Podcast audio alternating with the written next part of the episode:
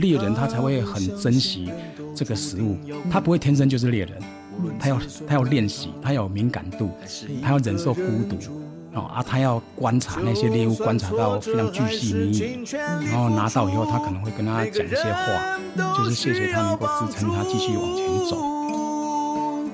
我们都是超人，披着隐形的披风。能力越强，背负越重的责任。最后一里路，让我们一起完成。超人医师加油站，大家一起来说赞，加油加拜。我是柴油小姐阿南，啊，我是生态工作者山猪，山猪老师好，哎，大家好，哇，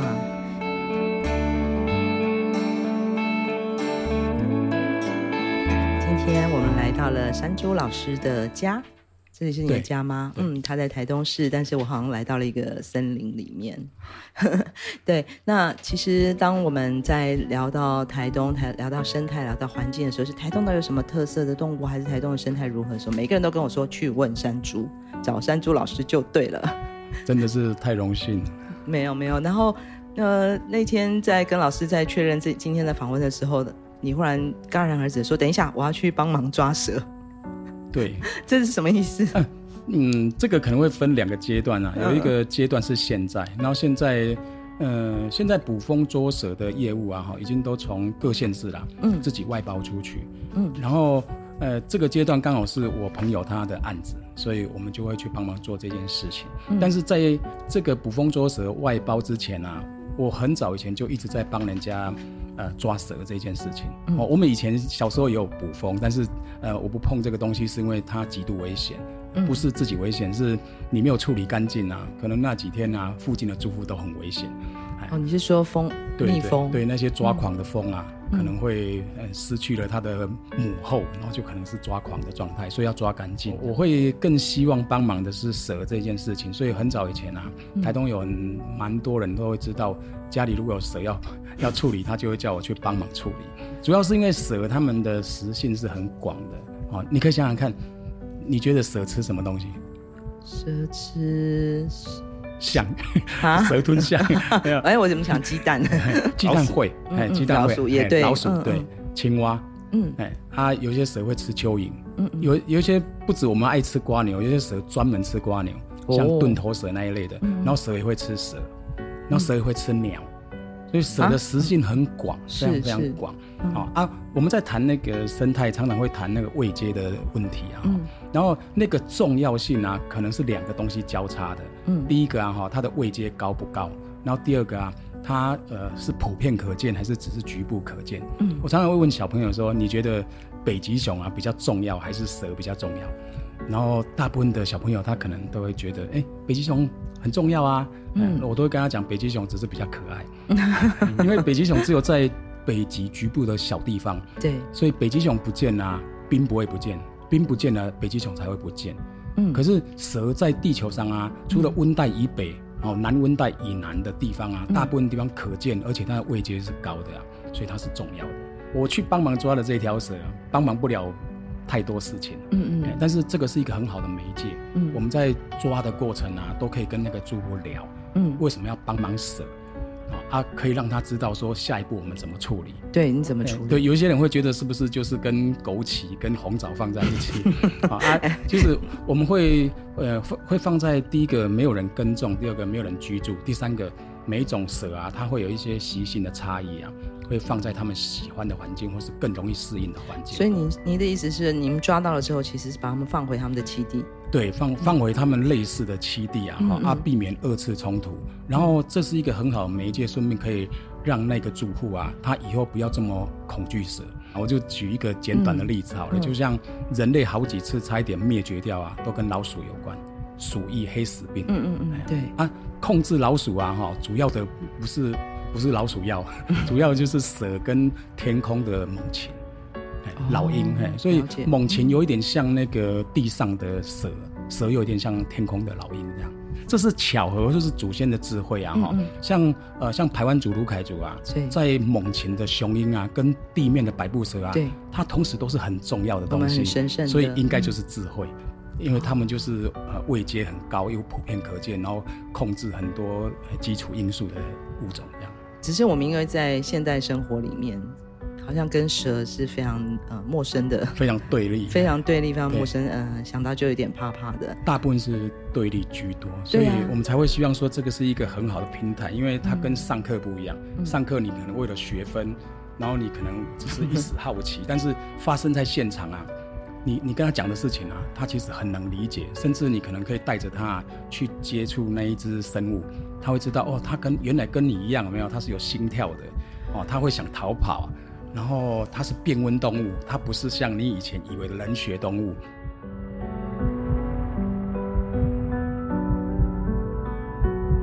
你刚刚讲了一点说服我了啦，嗯、就是蛇虽然食性很宽广，但是它不吃人。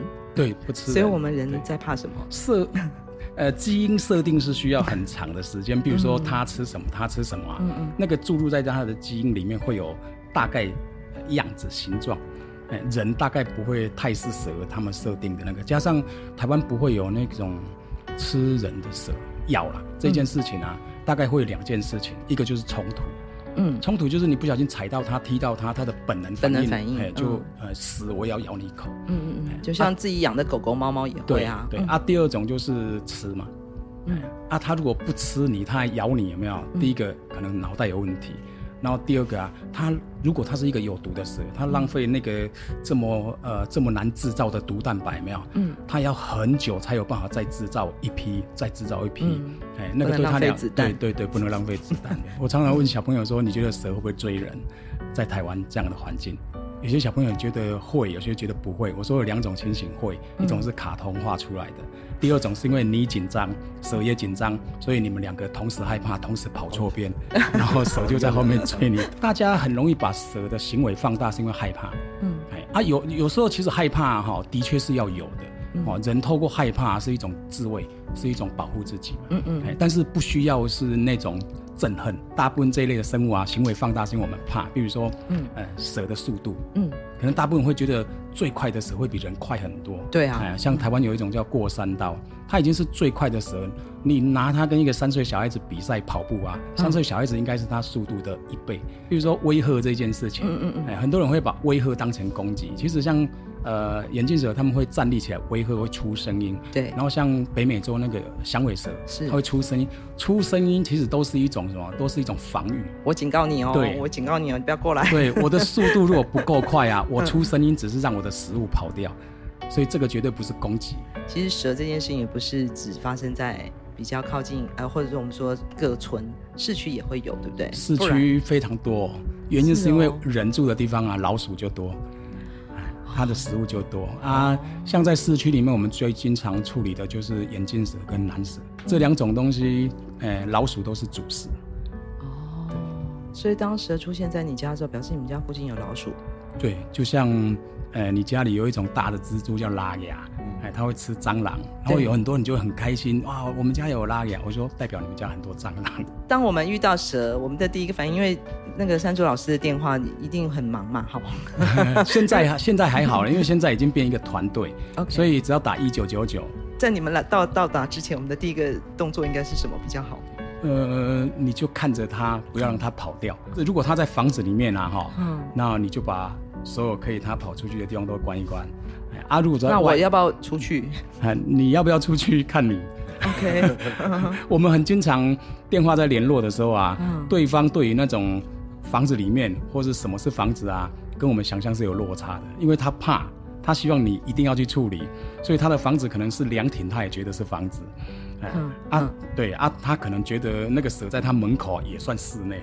OK OK，但你刚刚讲就是尽量把它留在室内。对啊，就要有把握，不然我们去也是呃浪费能量。哎，那你还没到的时候，我要怎么办？哎，通常啦，应该泡一杯咖啡跟他差不多。我们可能十五分钟会到，或者是半小时以内可能都会到了。哎啊，你大概就顶多喝两杯吧。两杯。一百多公里的南回公路，有着美丽山海景色，却是台湾医疗的缺口。许超斌医师默默在台东服务二十年，希望可以将医疗照护及时送到病人身边，生命就有了活下去的机会。我是钟欣凌，请支持南回医疗照护服务。线上捐款，请上南回基金会网站，捐款专线零八九二三五九二零，帮忙急需被照顾的长辈。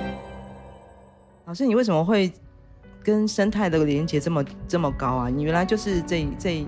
学习这一行的吗？也也不是哎、欸，我应该是说，你是台东人吗？我是台东人，我是太原的人。嗯，哎，啊，大概会分两段啊哈。有一段是我小时候，跟有一段从二零零二年开始啊，在台东大学当刘炯喜老师的助理。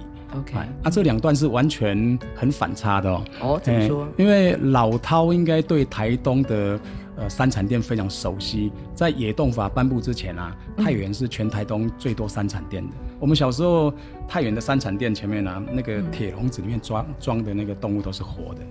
只要有人去点到那一笼，那一笼的就拉到后面，他等下就往生了。呃，我们就负责要抓一些动物去卖那边。然后，呃，大人当然他可以抓山猪，可以抓大型的动物，我们小孩子不行嘛，我们就抓小的。哦，就就用设那个简单的陷阱抓白鼻心啊，然后看那个松鼠有没有人要，然后竹鸡是最多的，然后我们还会抓黑蜜蜂，是住在竹子里面那种蜂就好。它是蜜蜂的一种。对对，啊，它会在那个竹子里面筑窝，然后一个呃竹子啊，可能有好几节，每一节如果有一个洞啊，里面可能有十只，你就赚了五块，因为一只就是五毛钱，然后你必须把它剖开，然后拿出来，然后把它烫死、晒干，卖中药店这样。然后我们小时候都会被告知哦，像这一类的哈、啊，礼拜几礼拜几我们会去你们那边收什么东西，收什么东西，我们就要去准备那些东西卖它。嗯，然后后来后来开始电鱼、毒鱼都来了。嗯嗯，哎啊，电鱼当然是后来像呃比较多的大哥哥大姐姐，他们甚至厉害到自己会缠那个口雷露，就是自己会制造那个电鱼的工具。哇，有电机尝试这样。嗯，然后我们小时候毒鱼啊哈是一件好玩的事情，什么样好玩？就是利用的是毒鱼藤。那个毒性很低，你要锤很多，但是在那个河旁边那个比较进水的区域啊，倒下去有一些鱼，它就会昏倒，你就可以拿回家吃。哎，但是当农药店出现的时候就不一样了，那时候就开始有氰化钾，然后氰化钾，呃，我记得那时候不知道为什么是算磅的，一磅六十块，哇，那个就不得了，就是你买了一磅一包有没有？嗯，你一放下去，整条河流的东西都都起来，哎，它就会分两批，一批是呃你认知里面可以卖的。就拿去卖太原的山产店啊，不能卖的那一批啊，就拿回家吃。可是他们已经有氰化钾在身体里面了。呃，盐巴很好，很好笑一件事情。我们不管在山上啊，哈，比如说毛毛虫弄到，全身就是开始痒，或者是说，呃，我们在吃那个，呃，就是呃被药弄过的鱼什么那些啊，长辈都是教用盐巴处理过就好。真假的，啊那个、身上痒也是在用盐巴拼命搓。嗯，哎啊，我不知道这个是有效没有效，但是我们活下来。对，也是 很高兴今天遇见你。对对对，谢谢谢谢。所以小时候的经验就是在山产店、山产一条街的环境里面长大，啊、甚至是。其中的一位。是。啊，我常常形容我们的角色啊，就是一个没有文化的猎人，嗯，哦，跟老的原住民他们是有智慧的在，在呃，就成为一位猎人是不一样，他会知道什么规则，嗯、我们是没有规则，因为。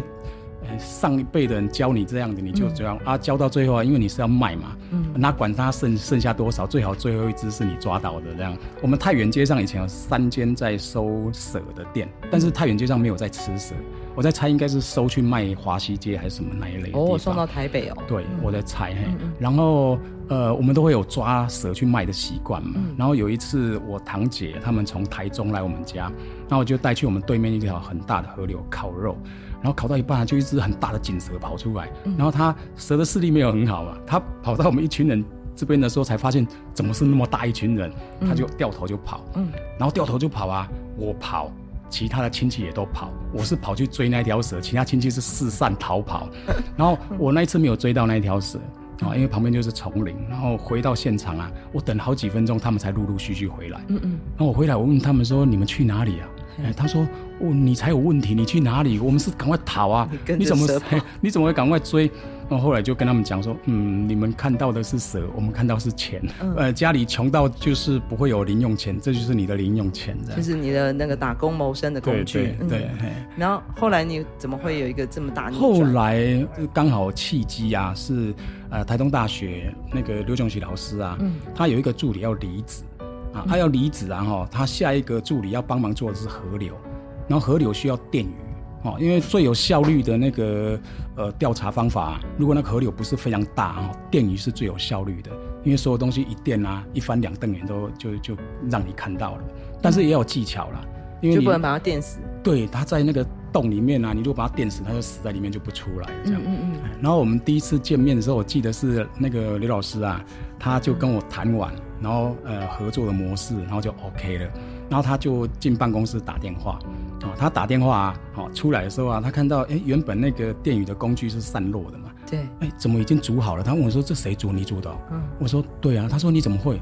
我说：“我们以前都电鱼在卖，从小就会。”从那时候开始，然后我就觉得它是一个很神奇的，呃，很神奇的契机，就是我以前知道的东西啊，哈，是我的理解嘛，嗯，然后我现在好像有机会啊，从一个呃学界的角度啊。去认知，重新认知这些东西。嗯，然后我后来发现，这两种身份对我来讲啊，是一个很美好的经验。我不会讨厌以前那个部分哦，但是我会更知道说背后发生的事情。我很喜欢那个师大一个林思敏老师啊，他讲的一句一件事情啊，他他有写过一篇文章说，宝玉啊哈，其实是一件拔河，啊，但是拔河啊的目的就是希望。呃，就是谁赢谁输这件事情，然后绳子是粗的，嗯啊，但是宝玉啊哈，它跟拔河之间最大的差别啊，就是它中间是一条细丝。你有你你原本啊那个在负二的人啊，你希望把它往前拉，嗯，结果他跌倒了，他不止没有跑到零，他可能还跑到负四、负六去了，因为他往后摔了，然后你自己也摔得鼻青脸肿，嗯，哎啊，但是呃我我就会比较知道这一类背后的一些一些事情，啊，有一些当然也会是一个。呃，难过。像我们村庄的巡守队啊，哈，是台湾非常有名的巡守队，哦、嗯，就是因为有一阵子利嘉林道就是倒牛獐很严重。现你现在说的村庄是指利嘉这里所住的，对，北南族这边对，对。然后呃，巡守队最后有那个无线电，嗯，然后有一次那个负责无线电那个妹妹就跟我说啊，今天早上又发生了一件这样啊，好，然后是一群，然后他们慢慢。呃，摸黑对峙啊，然后到早上，呃呃，警察到的时候啊，哈，就大部分人都跑掉了，就是巡守队跟那个呃那个三老鼠。哦对，然后在对峙这样的，嗯，然后后来啊，就只有一个人被抓到，是一个很高大的阿美族，然后、嗯、对啊，他为什么会被抓到啊？哈，因为他带了一个小 baby，他怕那么崎岖的山啊，可能那个小孩子会摔死掉，嗯，所以他就不敢很很很很夸张的跑，嗯。嗯但是那个背后，你就会想想，就是可能他他家里可能就是连带小孩子的人都没有，嗯，他才会把那个 baby 这么危险的事情，对对对对，以前做的那些事情，跟后来我开始在呃做研究助理的时候啊，我比较能够看到保育背后那一块，可能甚至以前也干过，曾经是 对对对。曾经是那个背后的对对对。一份子，对对，一直怎么让我想到？无间道啊，就是有没有？你要卧底，但是你真的是干过这些事情。你在卧底的时候就哦，非常被容易被老大相信。对对。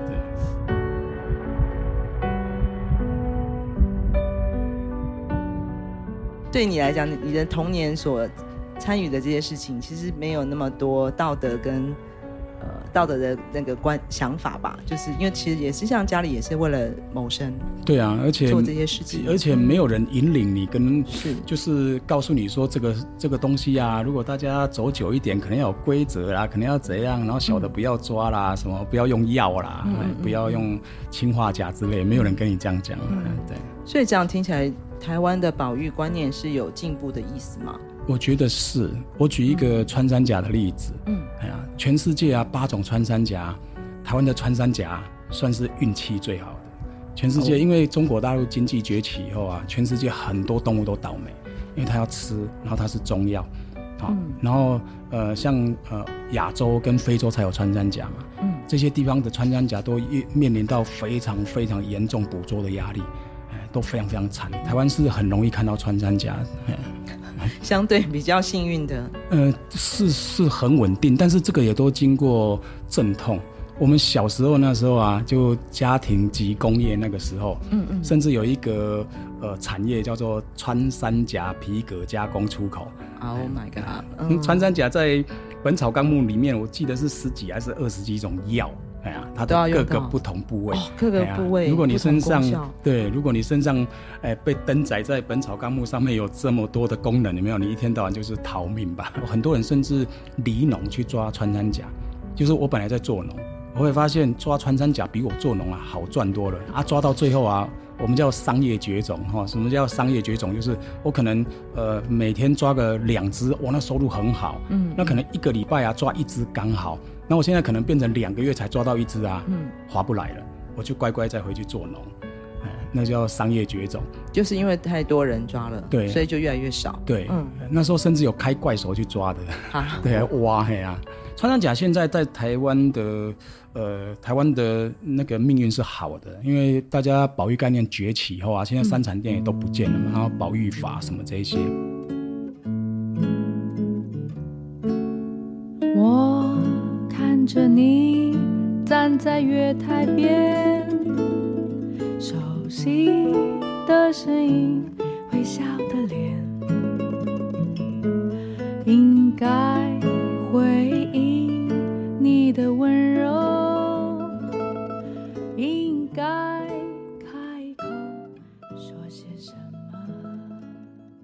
狩猎这件事情，哦，如果文化性的狩猎是我支持，而且我是我佩服的，尤其是我们原住民，对，而且它是一个指标，嗯，就有有有猎人在这个山里面啊，表示其实它有一点像食物链的上面是一个指标，告诉你有这些。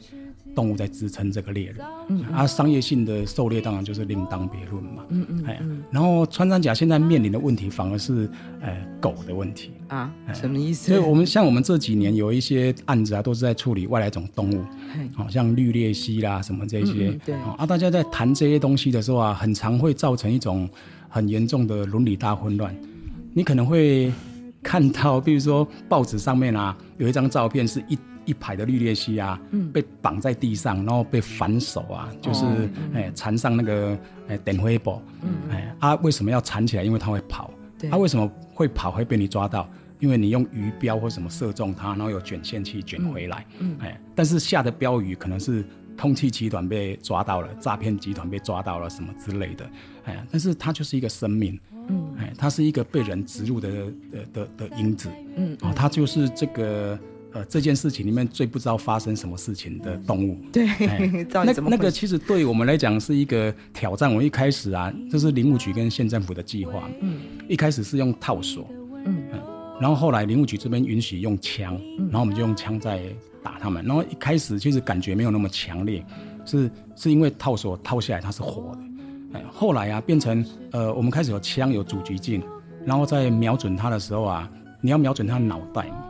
然后眼睛就在脑袋旁边，然后你透过那个主机镜，你就会看到我这个扳机一扣下去啊，它可能就离开这个地球了。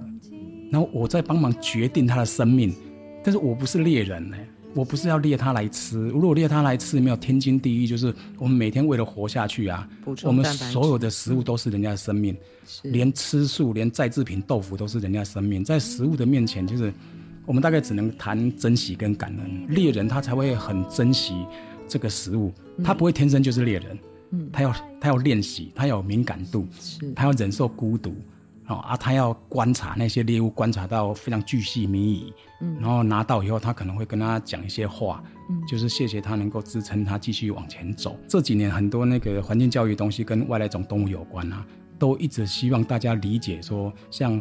猫跟狗才是这个环境里面非常严重的外来种，尤其像流浪猫、流浪狗，嗯，哎，他们为了活下来，他可能要去抓很多动物来吃，然后他可能就会变成，呃，他所有抓的动物都是原住民，只有他们自己不是，他们是被人丢进来的，哎，但是很难去谈这个，就是因为猫狗在外来种动物里面是另外一个范畴。穿山甲现在的危机是猫狗。嗯是狗，对，就是因为这个原因，你知道这个外来外来种，对，那个尤其像狗，我来谈狗，好像狗啊，哈，呃，比如说他看到一只穿山甲，他未必真的肚子饿哦，嗯，他只是他的烈性，啊，有些是肚子饿，嗯，然后穿山甲一碰到人，它会卷起来，对，然后最外层啊，它是它是唯一有鳞片的动物，哺乳类动物，哎，穿山甲很特殊哦，嗯，很少动物哺乳类动物啊，像哺乳类动物啊，哈，最重要就是毛嘛。穿山甲很少毛，它是鳞片。对，哎啊呃，大部分的哺乳类动物都有牙齿，它们没有牙齿，嗯，它们是靠舌头在吃蚂蚁跟白蚁。嗯嗯嗯。哎，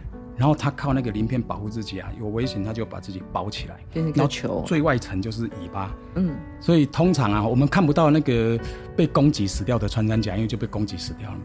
但是我们会看到受伤的，啊，通常都是尾巴被啃掉，因为啃到那个狗，可能如果我没有肚子饿，没有我没有耐心了，我就走了，哎，那走了以后啊，那只穿山甲就很惨，那个尾巴有一点像它的第五只脚。它在爬树找蚁窝的时候啊，那个尾巴是在撑，它就螺旋向上爬。哦，啊，第二个啊，如果那是一只母的穿山甲，嗯，它就失去了当妈妈的资格，因为穿山甲在带小孩子啊，它有一点像拖车，小朋友是趴在尾巴上面，妈妈拉着跑的。哦，哎，它就失去那个资格。嗯，哎呀，然后我们刚才一开始有谈到说蛇的重要性嘛，对，好，这是我的认知这样。嗯嗯，然后。我常常会假设给一个，就是如果刚刚有场合，给给给他们去设想答案这样。嗯，如果有一个人啊，在一个公园，然后不小心被一只流浪狗啊，差一点咬到，然后他不小心就把它打死了，跟有一个人在公园打死一只毒蛇，你猜他们的下场会会是怎么样？打死蛇的人啊，哈，可能呃，大部分人会觉得他是英雄，因为就是打蛇积阴德，然后他帮忙大家除害。对，可是它是一个对环境来讲是重要的动物，对，它是原住民。然后那个打死狗的人啊，他可能就会被肉收，可能会被所有人谴责，丢红漆，被丢鸡蛋，对对。所以嗯，有一点环境伦理的大混乱。现在，对我，但我在想你说的这些，呃，都是我们的养成的一些成见嘛，就是不管是其实美感本身也是嘛，哈，到底谁比较美，瘦的人比较美，还是胖的人比较美？是狗比较可爱，还是蛇比较恐怖？这些好像都是我们一直在不同的一个知识系统上面累积下来，或是社会价值观，哎，让我们形成了这样子的一个。你你讲这个，我讲一个就非常有趣的事情。嗯、我以前在刘老师那边当助理啊，嗯，然后我们助理里面有一个是呃布农族的，嗯，然后有一次刘老师就帮布农族啊。就是呃办一次他们村庄的选美，嗯、结果他们村庄选美选出来啊，嗯、像你这样的都算残障，太瘦了，所以审美观是不一样的。讲出来，然后林志玲那个叫极度残障，哦，根本没有资格参赛，是这样吗？对。也是要这样子的吧，在不同的 对不同族群，对啊，这样很好啊，这样好，每个人都有自己的那个是啊出路，对不对？是啊，那我比较适合在哪里住啊？只要有我存活的地方吧。飞越无尽的海洋。从屏东到台东这条南回公路上，有一间超人医师加油站。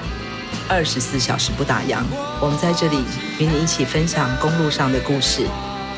本节目是由医疗财团法人南回基金会制作，欢迎大家多多分享，以及在我们的节目下留言。我们下周见。